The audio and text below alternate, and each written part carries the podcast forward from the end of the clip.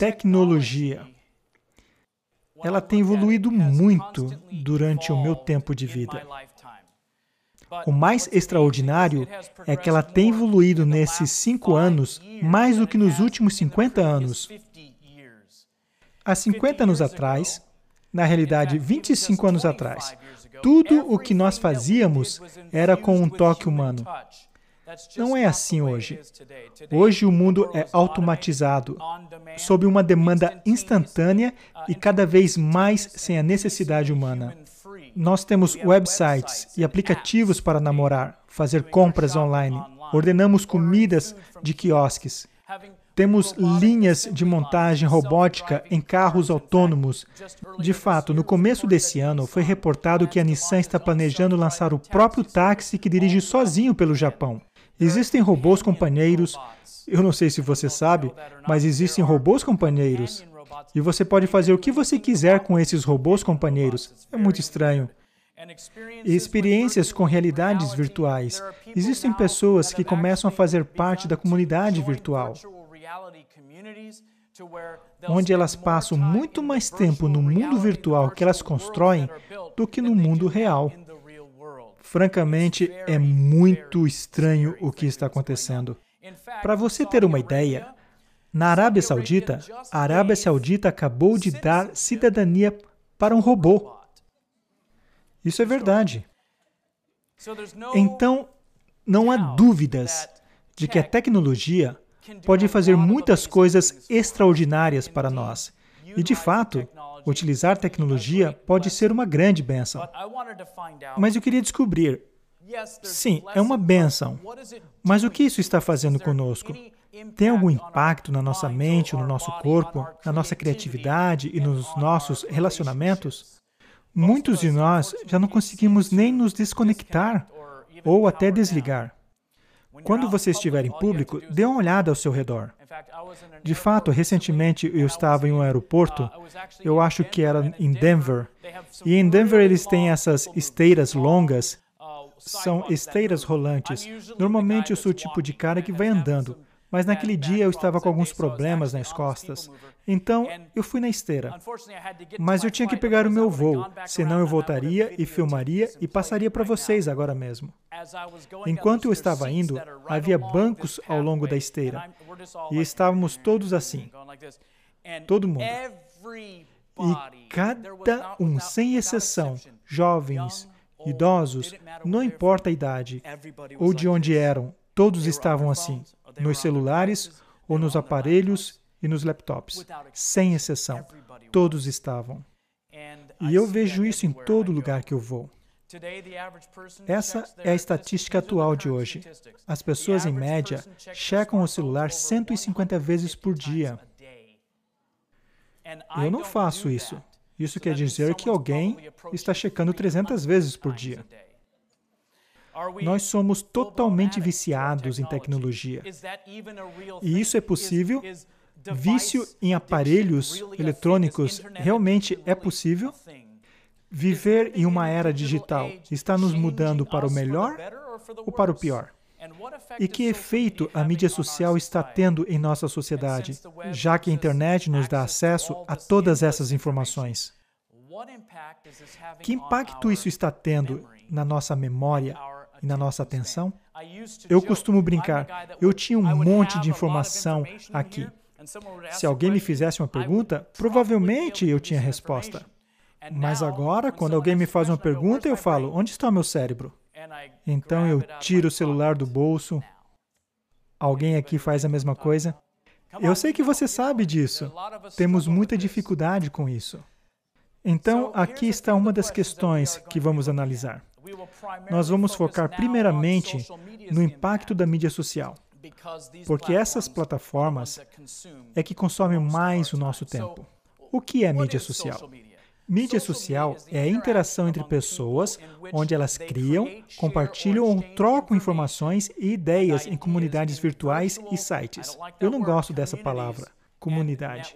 Existem sites como Facebook, YouTube, Twitter, Pinterest, Instagram, Snapchat, LinkedIn e muito, muitos outros. Na verdade, existem milhares desses tipos de sites, mas esses são os mais populares.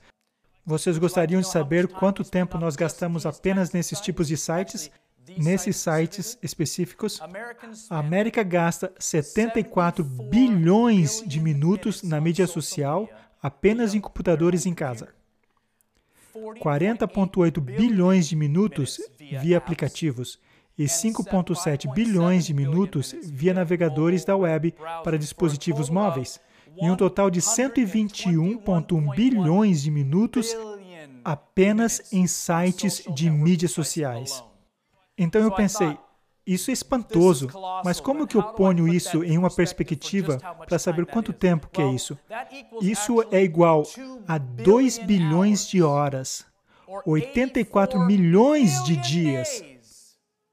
Ou, eu acho que é um pouco mais profundo que isso, seria acima de 230 mil anos. Todos os anos. E isso é apenas o consumo pelos americanos. E eu não estou gastando tanto tempo lá. E muitas pessoas estão. Isso quer dizer que elas estão gastando o dobro da média. Então, apenas na América, eu acredito que estamos gastando uma vasta quantidade de tempo 230 mil anos a cada ano Parece quase impossível que esse número esteja certo, mas de fato essa é a realidade. Eu me pergunto, o que aconteceria? Imagine as coisas boas que poderiam acontecer se nós usássemos esse tempo, que muitas vezes nós estamos gastando. Não todas as vezes, mas as vezes que estamos gastando. Que tal se estivéssemos investindo esse tempo nas nossas comunidades reais? Você acha que poderia fazer diferença? Amém, nós poderíamos fazer diferença. E se a gente investisse aquele tempo, ao invés de amizades virtuais, mas ter amizades face a face. Você acha que nossas amizades cresceriam e iriam ser mais profundas? Absolutamente. E se a gente investisse um pouco desse tempo em uma relação com o nosso Salvador? Imagina onde estaríamos como cristãos. O problema é que nós estamos tão distraídos com tantos aparelhos e o tempo e os aplicativos e as plataformas de redes sociais que nós estamos abandonando o nosso tempo com o Senhor. E nós reclamamos: não temos tempo. Acredite em mim, nós temos o tempo, apenas não estamos usando sabiamente. Então, quanto tempo você está gastando na mídia social? Online, em coisas que não são produtivas. Você sabia que agora você pode colocar aplicativos no seu celular? Os novos sistemas operacionais dos celulares já vêm com esse sistema, onde você pode ligar ou baixar de graça o aplicativo, que dirão exatamente onde você está gastando o seu tempo.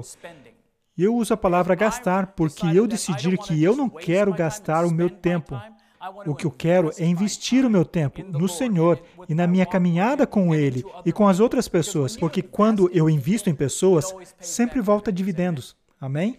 Mas quando você apenas gasta o seu dinheiro, isso nunca volta para você. E quando você gasta o seu tempo, é a mesma coisa. De acordo com um estudo e um artigo, a geração conectada é a geração alienada. Veja o que descobriram. Aproximadamente 40% dos americanos gastam mais tempo se socializando via internet do que na vida real. E isso só está aumentando, e a trajetória para isso é cada vez mais íngreme. Então, alguns anos atrás, era mais ou menos 18%, e agora já está quase 40%. E as novas pesquisas descobriram que mídia social tem o potencial de te fazer menos social na vida real. É um substituto da coisa real, como falamos em outra palestra. Foi feito para ser um meio de comunicação efetivo.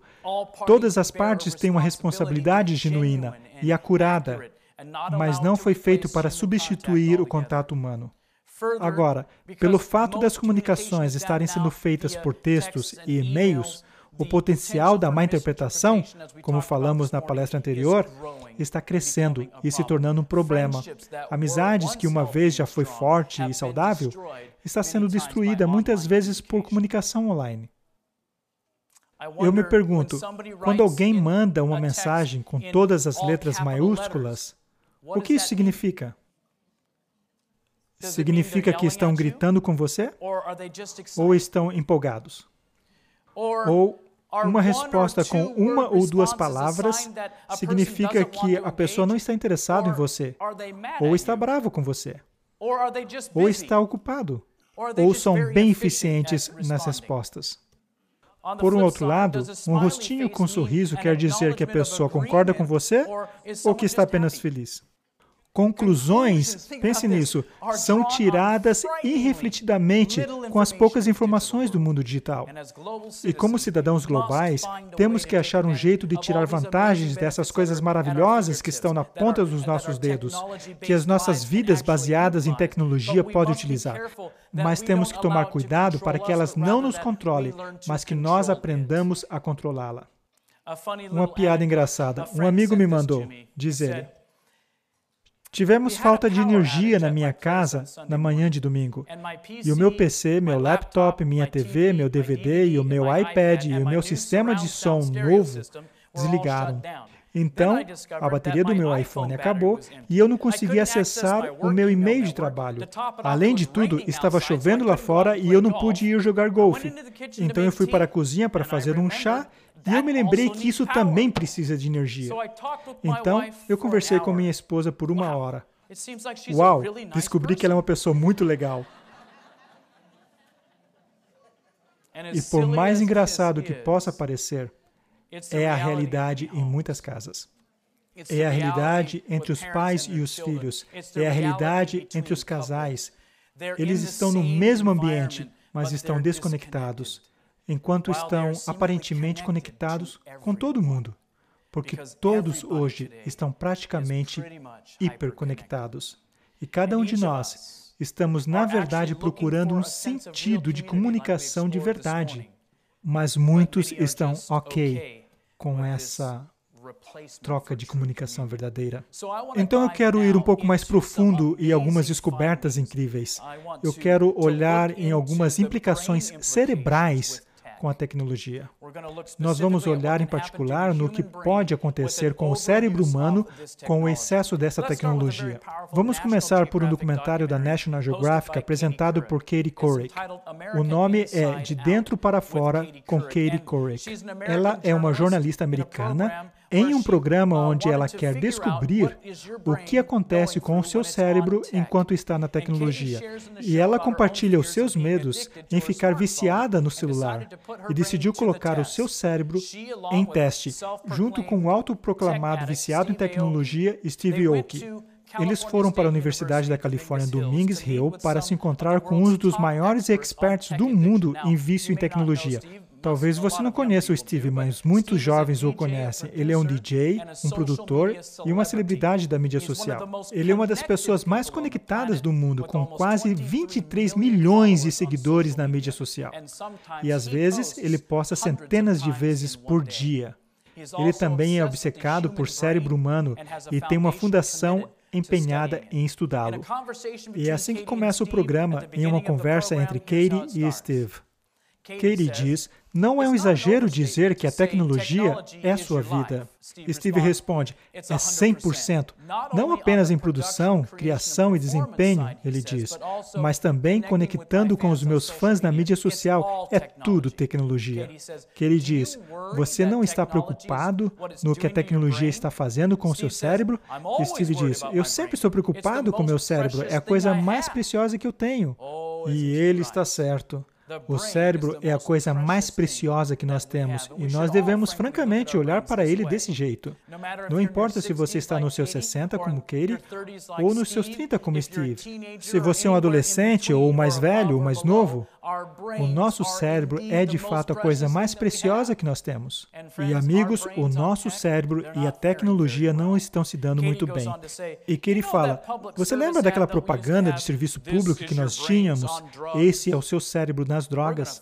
E ela diz: Nós vamos descobrir como o nosso cérebro fica na tecnologia. Então, no CSU, os professores de pesquisa de psicologia, Mark Carey, Larry Rosen, e o presidente e professor de comunicação, Nancy Cheever, eles estão estudando o vício de tecnologia das pessoas, particularmente e especificamente celulares e mídia social. E todas as suas pesquisas estão atraindo a atenção da mídia.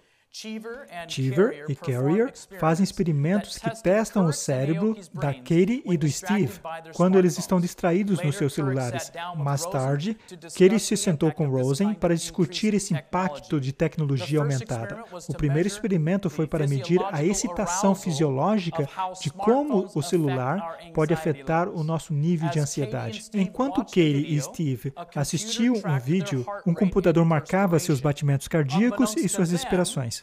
Sem que eles soubessem, os doutores arranjaram alguém para lhes mandar umas mensagens. E cada ding, a linha azul no monitor pulava, indicando flutuação em suas ansiedades, causada pela liberação do nosso hormônio do estresse, cortisol. Então, o que acontece é que eles estão sentados assistindo um vídeo e alguém manda uma mensagem. Zzz, e do nada tem uma liberação de cortisol e tem um pico. E cortisol é esse hormônio do estresse. E o Steve disse: Eu disse para o meu cérebro bloquear.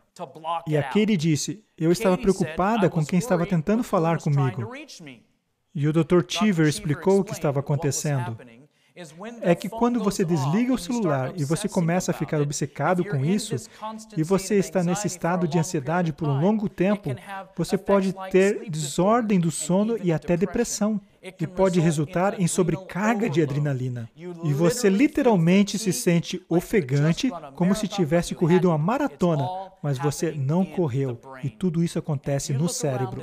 E se você olhar ao redor, as pessoas estão exaustas. Não é porque elas estão fazendo trabalho físico. Não é porque elas estão sentadas na frente do computador. Nós já estamos nisso há quase 30 anos. Mas é porque esses aparelhos estão derretendo certas partes do cérebro. Aqui estão os resultados. Ele teve muitos picos. E os picos que seguiam eram cada vez maiores. Ela começou com um movimento pequeno, bzz, e de novo, bzz, e a ansiedade dela continuou crescendo porque ela estava preocupada com quem estava tentando mandar mensagem para ela. Já o Steve teve apenas um pico. Então, a sua tática de dizer ao cérebro para bloquear, ele fez uma decisão consciente e o ajudou. O Dr. Tive disse a Katie: se só em ouvir o seu celular está causando esse tipo de reação, então tente deixar o seu celular de lado por algumas horas do dia. O segundo teste, isso é muito interessante, analisava em como o celular afeta a nossa habilidade de concentrar. Os dois, Steve e Katie, foram conectados para ler a atividade em seus cortex pré-frontal. O cortex pré-frontal é a parte da frente do cérebro, parte do lóbulo frontal.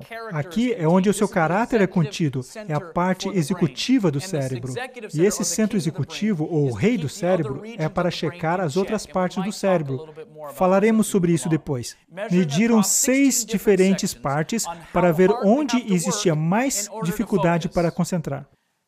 Então, eles tiveram que completar uma série de testes ininterruptos, apenas como base. Então, fizeram testes de novo, mas agora com o celular no quarto. Esses são os resultados. Aqui, uma imagem do cérebro da Katie e a atividade de concentração do cérebro sem o celular. Então, a parte dourada é a parte do cérebro que está iluminado enquanto ela está concentrada. E aqui uma imagem de atividade do cérebro da Katie enquanto o celular está no quarto tocando. Foi 25% mais difícil de concentrar só porque o celular estava lá. Perceba quanto ele fica mais iluminado. Agora vamos olhar na imagem do cérebro do Steve.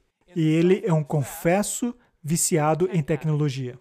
E esse é o cérebro dele sem o celular. E você pode ver um pouco da atividade ali. E aqui está a imagem do cérebro dele concentrado enquanto o celular toca. O cérebro dele teve 200 vezes mais dificuldade em concentrar. Olhem para essa imagem.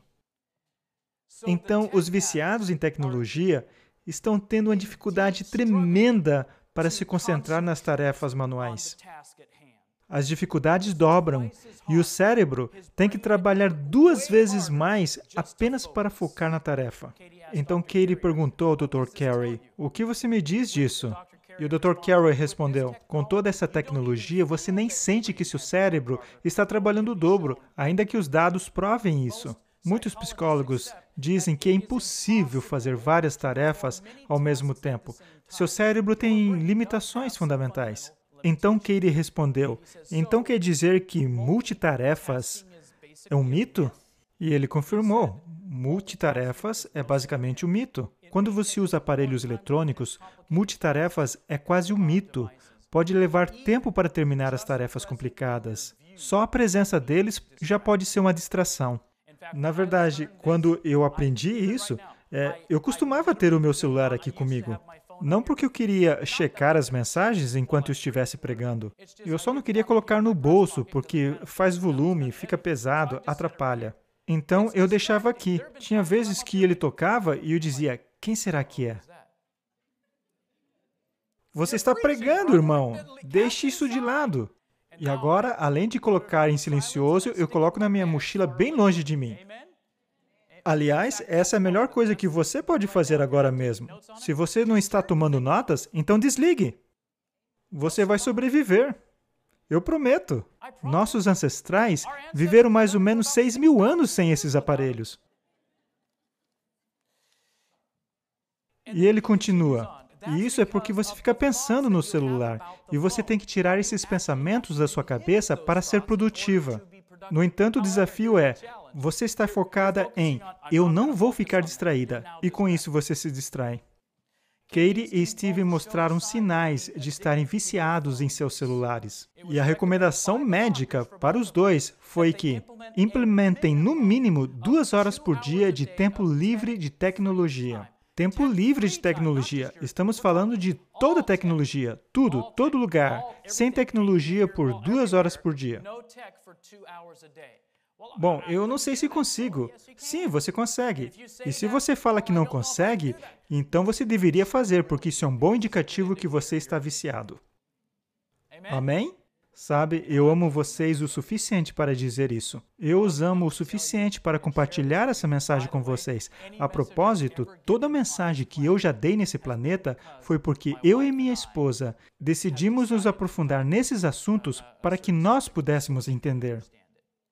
Então, a convicção e a luz da verdade já aconteceram no meu coração e na minha mente. E eu só estou compartilhando isso com vocês porque eu quero que você seja livre como eu me sinto livre hoje. Porque eu estava me tornando muito viciado e controlado por essas coisas e nem mesmo percebia. Mas sabe de uma coisa? O Senhor é muito bom. E no final do dia, eles fizeram um pacto e disseram um para o outro: Bora lá, vamos fazer isso.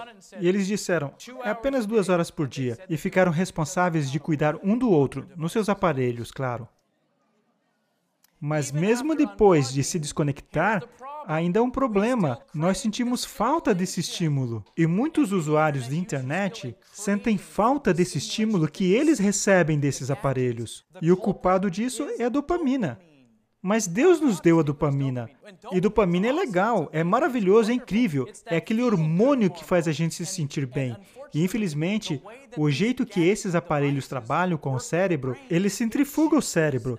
E este é o termo que estão usando na ciência e na indústria tecnológica. Ele faz o cérebro liberar dopamina em quantidades que faz o cérebro querer uma dose mais forte. É um neurotransmissor que ajuda a controlar o centro de compensação e prazer do cérebro.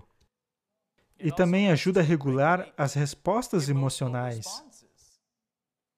E que nos ajuda não só estar satisfeitos, mas buscar mais satisfação. Mas sem essa química da satisfação, ele pode experimentar muitos sintomas. E esse é um dos problemas. E as pessoas já não sabem como chamar isso, porque as pessoas estão estimulando tanto o centro de dopamina do cérebro. Em outras palavras, estão liberando tanta dopamina no cérebro e eles acabam achando que isso é uma exaustão de dopamina. E você acaba ficando com fadiga e sem motivação e sem sentir prazer. Você pode imaginar isso? E esses mesmos aparelhos que temos em nossas mãos, que nos fazem sentir prazer, podem nos fazer parar de sentir prazer. Isso pode criar insônia, ficar sem energia pela manhã, balanço de sentimentos, perda de memória, inabilidade de focar e concentrar, inabilidade de conectar uns com os outros, libido baixo. Você sabia que o seu celular pode baixar a sua libido? Alguns vão querer jogar o celular fora.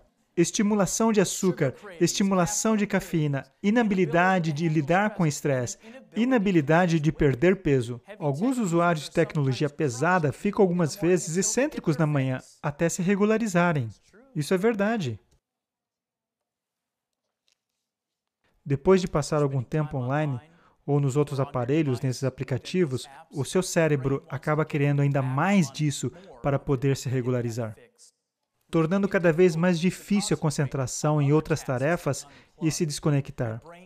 O cérebro anseia pela dopamina e nós estamos apertando aquele botão para liberar mais desse neurotransmissor, de uma maneira que nunca antes fizemos nesse planeta. E os cientistas estão descobrindo que nossa capacidade de foco está sendo prejudicada por explosões de informação. E-mails, ligações telefônicas, outros tipos de informações, mensagens e outras notificações podem mudar como as pessoas pensam e como elas se comportam. Um artigo da New York Times fala de vários estudos em nossa falta de concentração.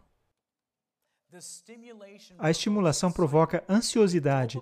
O tanto de dopamina que pode te viciar, dizem os pesquisadores, a sua ausência deixa as pessoas entediadas. E agora, essa é a pior palavra do mundo: entediados. E todo educador vai te falar isso especialmente no sistema de educação pública, que a coisa mais difícil é conseguir a atenção desses jovens, como nunca antes. Um educador veio para mim algumas semanas atrás e disse: Eu ensino há 35 anos. Eu vi várias gerações entrando em minhas classes, e essa é a geração mais difícil de fazê-los concentrar. E eles ficam o tempo todo terrivelmente entediados. Olha a imagem dessas crianças. Eu não quero estar aqui. Quando eu era criança, eu sei, muitas das crianças não ficam, ei, eu estou indo para a escola. Eu não era assim. Mas eu era o tipo de criança que queria estar construindo algo, fazendo algo com as mãos, andando de bike ou de skate. Eu não tinha esses aparelhos, mas eu queria ir fazer algumas coisas mais. Agora, a realidade é que todos esses aparelhos são tão estimulantes que tudo, incluindo a pregação do pastor, são terrivelmente entediantes. Você não sabe por que suas crianças não conseguem prestar atenção no sermão ou na escola? Tirem eles da tecnologia. Não, isso é muito antiquado e restrito. Graças a Deus. Aram El-Ghazali, o neurocientista da Universidade da Califórnia São Francisco, disse: A interatividade ininterrupta é uma das mudanças mais significativas de todos os tempos no ambiente humano. Estamos expondo nossos cérebros a um ambiente e pedindo que eles façam coisas que eles não foram necessariamente projetados para fazer. E nós já sabemos que isso vai ter consequências. Novas pesquisas mostram que usuários de computador no trabalho mudam de abas ou checam e-mail ou outros programas aproximadamente 37 vezes por hora. Esses são profissionais trabalhando nas corporativas nunca tiveram esses problemas antes. Até mesmo aqueles profissionais mais velhos que estão trabalhando nesse ambiente, eles estão tão entediados que eles não conseguem concentrar. E ficam para frente e para trás e checando isso e aquilo, distração, distração e mais distração. E nós vamos ouvir uma pequena e suave voz no meio de tudo isso? Enquanto muitas pessoas dizem que multitarefas as fazem mais produtivas, pesquisas falam o contrário. Pessoas que fazem multitarefas pesadas têm mais problemas em focar, desligando as informações relevantes, e têm mais estresse. E além do mais, cientistas estão descobrindo que mesmo depois que as multitarefas acabam, e isso é muito interessante, o pensamento frustrado e a falta de foco persistem. Em outras palavras, esse é o nosso cérebro fora da tecnologia. Por quê? Porque nosso cérebro está sendo mudado. E mesmo depois que saímos dessa tecnologia, nós não estamos livres para pensar em níveis que queremos.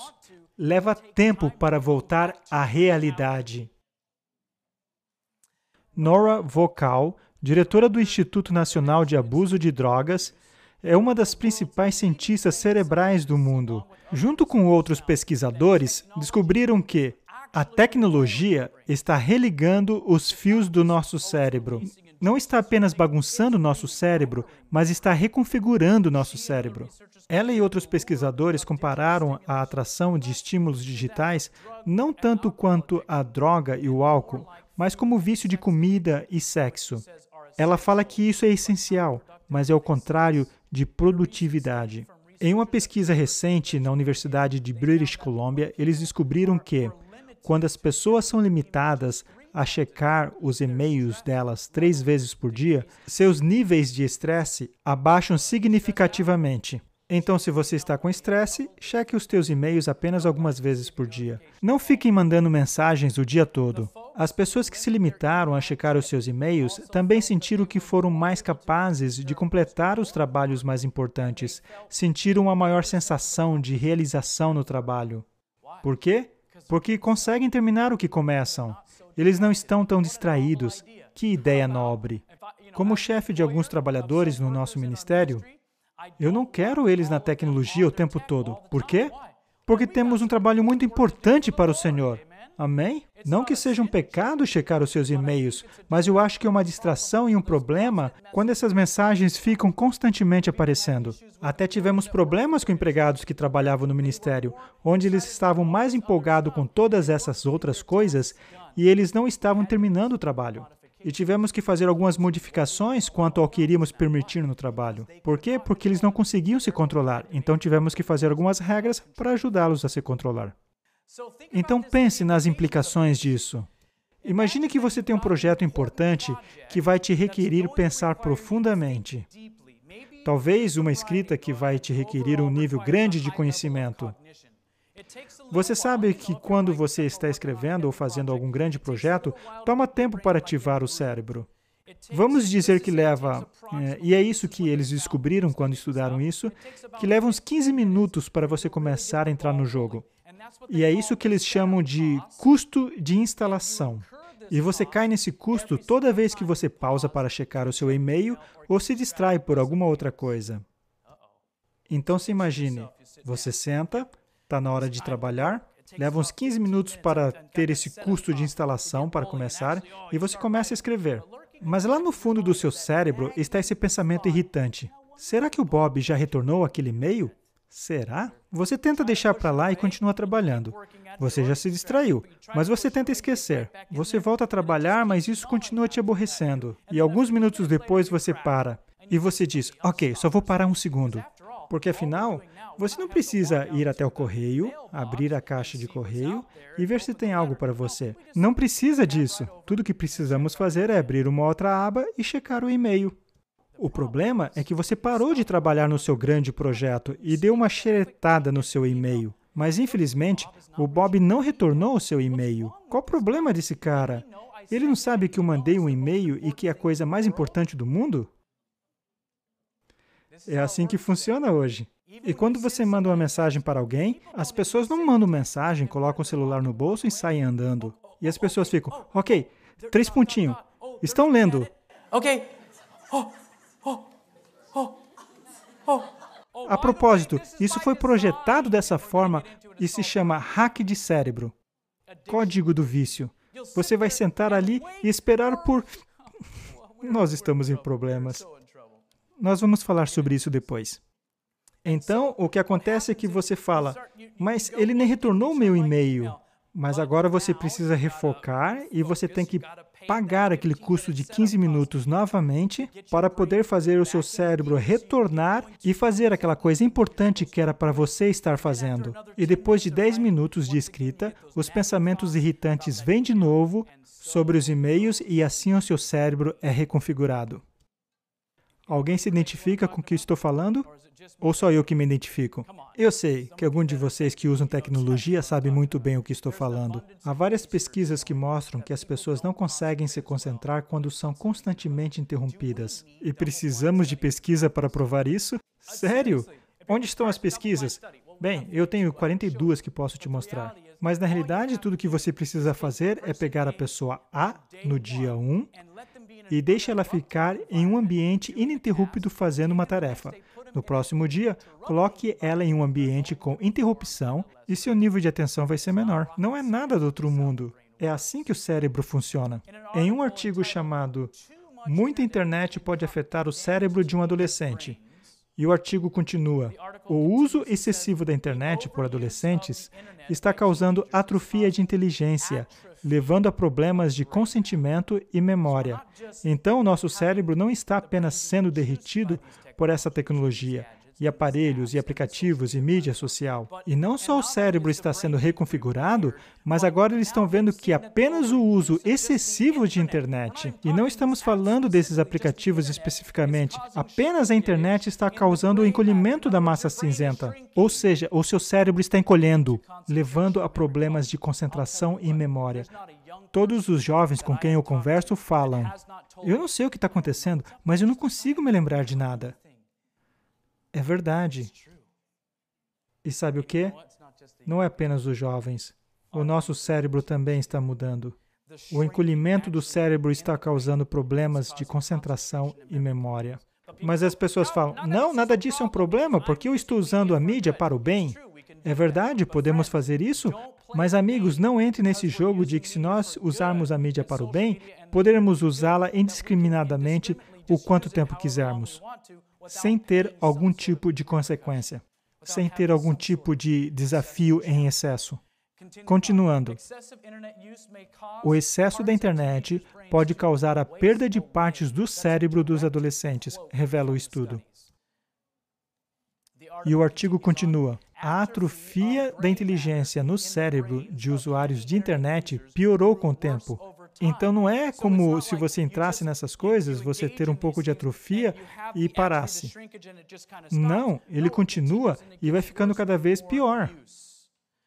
Isso pode afetar a sua concentração e memória, e também as suas habilidades de fazer decisões e estabelecer metas.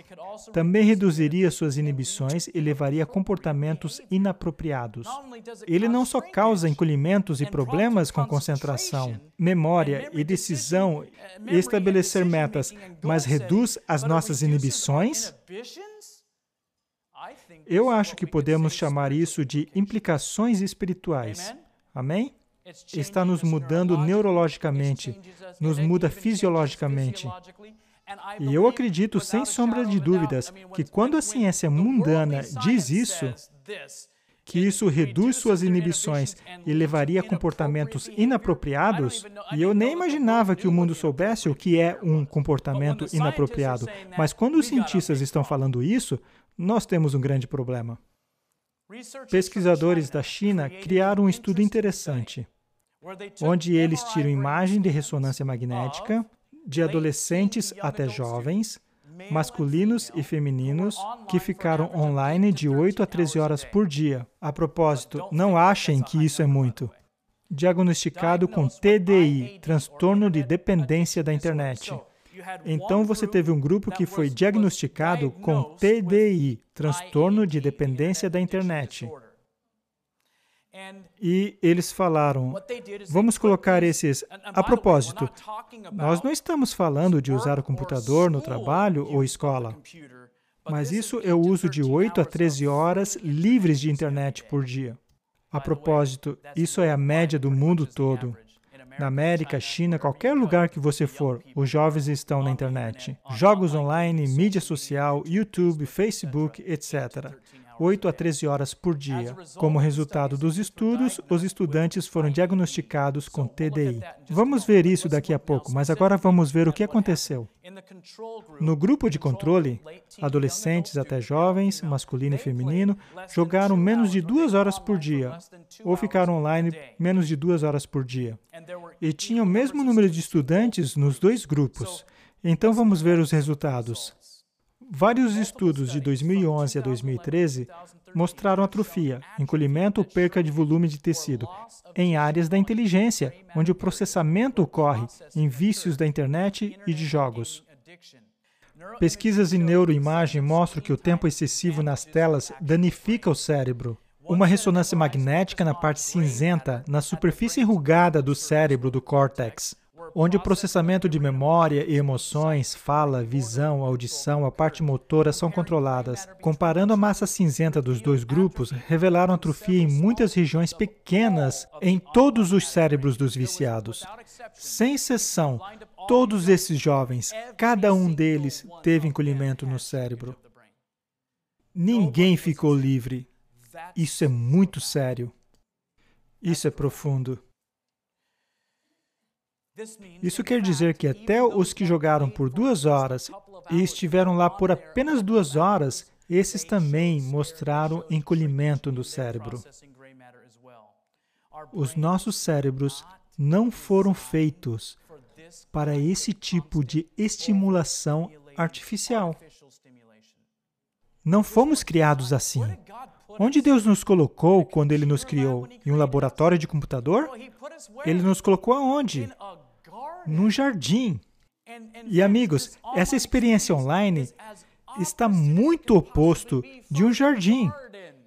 É para isso que fomos criados, amigos. Estamos pagando muito caro por isso.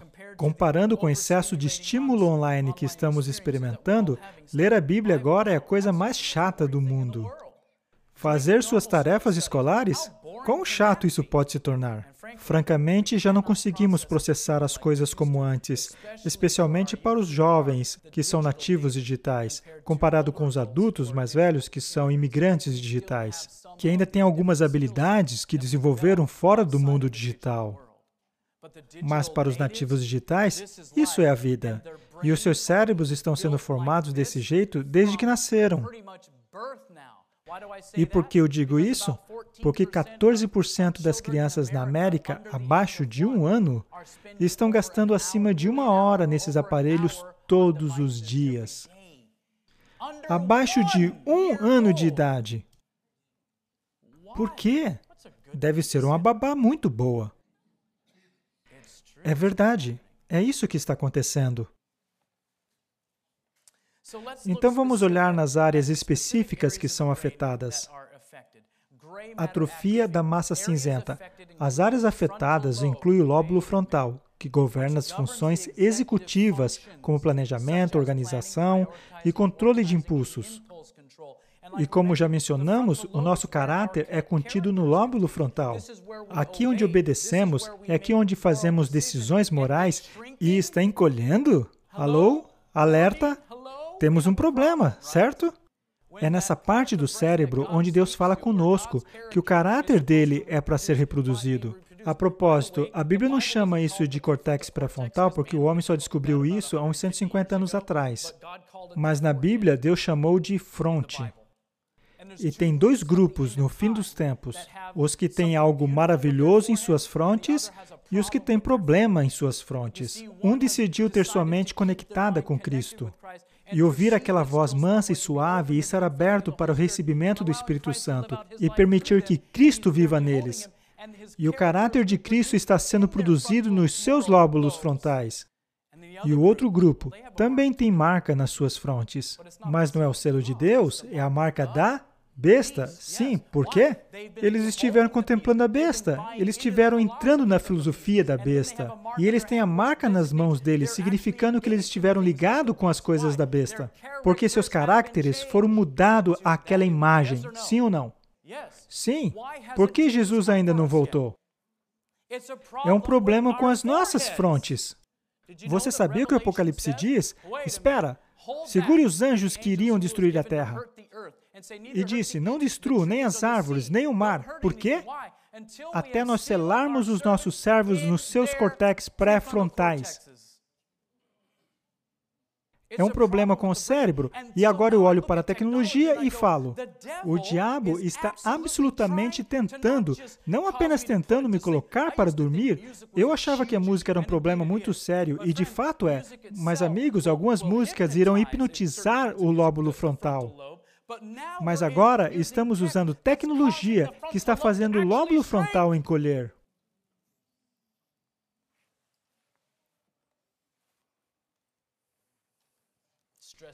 Isso me estressa. Meu nível de cortisol está alto agora. Ó oh, Senhor, me ajude.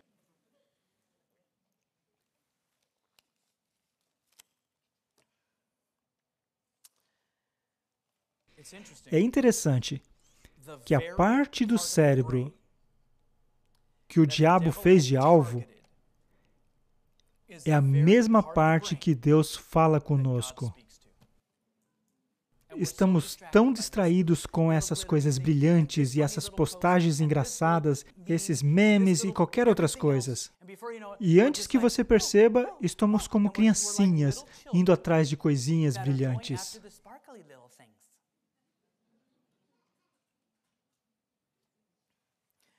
A tecnologia está faminta, está encolhendo e está reconfigurando a nossa massa cinzenta, onde discernimos a mansa e suave voz de Deus. A perda de volume também foi observada no estriado cerebral, que é responsável pelas vias de recompensas e na supressão de impulsos socialmente inaceitáveis. E é por isso que muitos experts acreditam que estamos vendo um aumento em bullying e cyberbullying, especificamente de ataques violentos de pessoas online enquanto se escondem atrás das telas. Os nossos cérebros são literalmente incapazes de suprimir impulsos inaceitáveis, porque os nossos cérebros estão sendo sequestrados. Psicólogos e sociólogos estão aterrorizados. Ouça isso. Os novos nativos digitais, em um futuro próximo, podem não ter a capacidade de controlar os seus impulsos e fazer decisões morais. Ó oh, Senhor, tenha misericórdia. Espere um pouco. Não disseram para nós que os últimos dias seriam como os dias de Noé? E que seus pensamentos seriam como? Maus? Agora eu consigo ver como isso pode acontecer. Antes eu achava, qual é? Todo mundo vai estar pensando coisas más o tempo todo?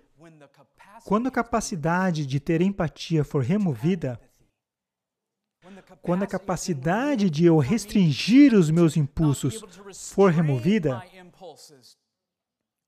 sim, cuidado. Nós teremos uma geração treinada do jeito que o diabo quer se nós não tomarmos cuidado. Consegue ver? É alarmante? Sim.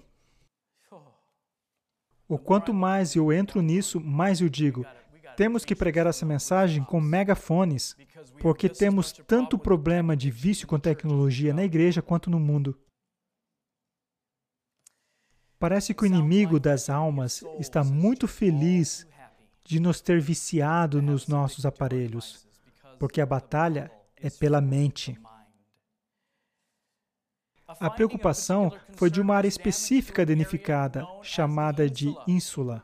Ínsula desenvolve a nossa capacidade de desenvolver empatia e compaixão pelos outros e em nossa capacidade de integrar sinais físicos com emoções.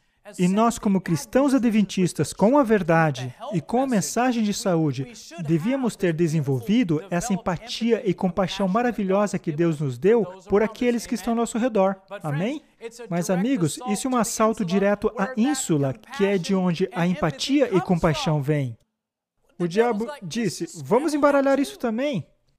Nós estamos aqui para encontrar com pessoas onde elas estão, mas nós não devemos ficar na sarjeta com eles. A verdade é que nós não precisamos ficar na sarjeta com eles, amém? Não devemos baixar nossos padrões. Deus nunca desce ao nosso nível, mas Ele sempre oferece uma mão para cima, amém? Mas, amigos, se eu estou lá embaixo com uma mente embaçada e derretendo a minha mente e tendo atrofia, encolhimento e todos os outros problemas, como eu vou ter empatia pelos outros? É impossível. Você quer ver uma igreja de Laodiceia? Ah, se essa geração sobreviver, o mundo inteiro nunca viu algo assim. Sem simpatia, sem vontade, de fato estamos sendo treinados a ser inimigos de Cristo. E o estudo continua.